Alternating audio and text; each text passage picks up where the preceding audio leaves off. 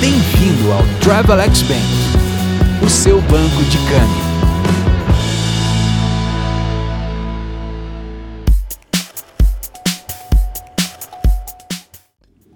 Confira na edição de hoje.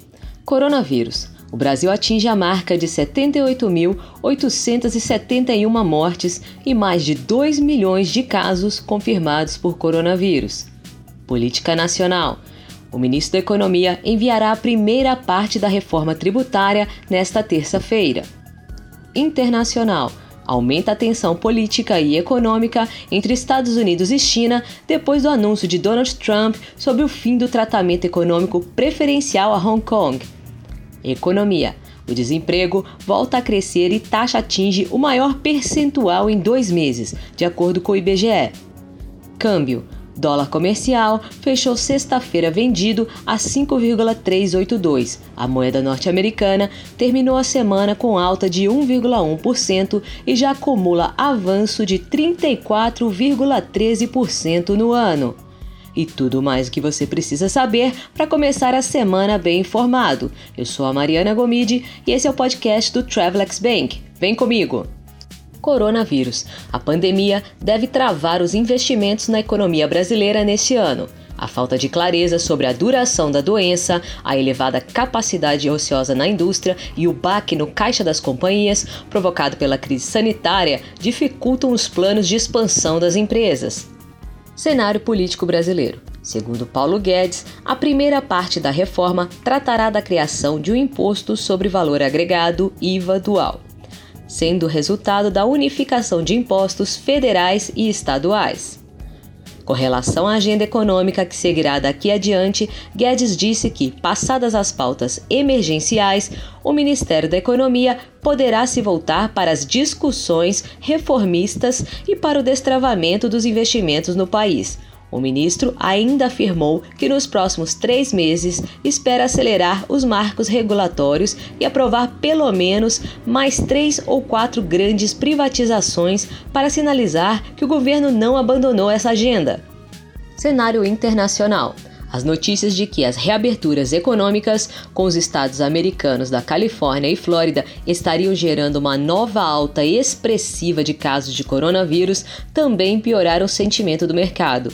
Entretanto, as bolsas globais se reanimaram após avanços no desenvolvimento da vacina pelo laboratório norte-americano Moderna. No fim de semana, os líderes da União Europeia se reuniram para negociar plano de recuperação econômica de 750 bilhões de euros. Após o encontro em Bruxelas, a chanceler alemã Angela Merkel afirmou ser possível que os líderes europeus não cheguem a um acordo, apesar de destacar boa vontade. Cenário econômico. Na quarta semana de junho, segundo o IBGE, 12 milhões 428 mil pessoas estavam desempregadas, o que equivale a 675 mil a mais se compararmos à semana anterior. Se voltarmos à primeira semana de maio, o número aumentou em cerca de 2,6 milhões de pessoas, uma alta de 26% no período de sete semanas.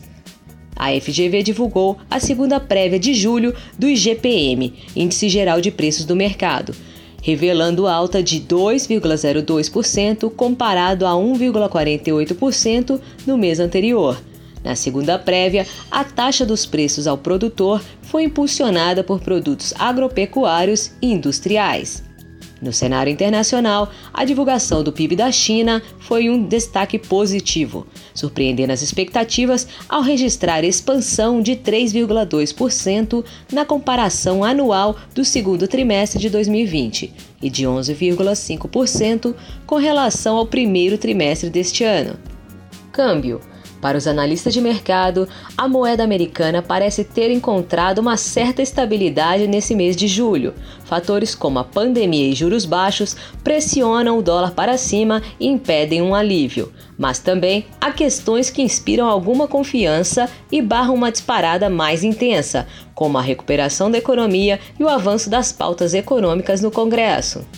O que devemos esperar para esta semana?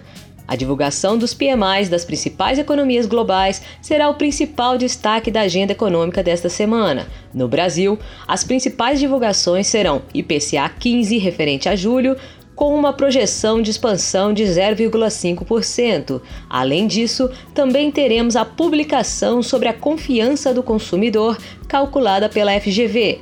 Espero você no próximo Travelex Bank News. Até mais!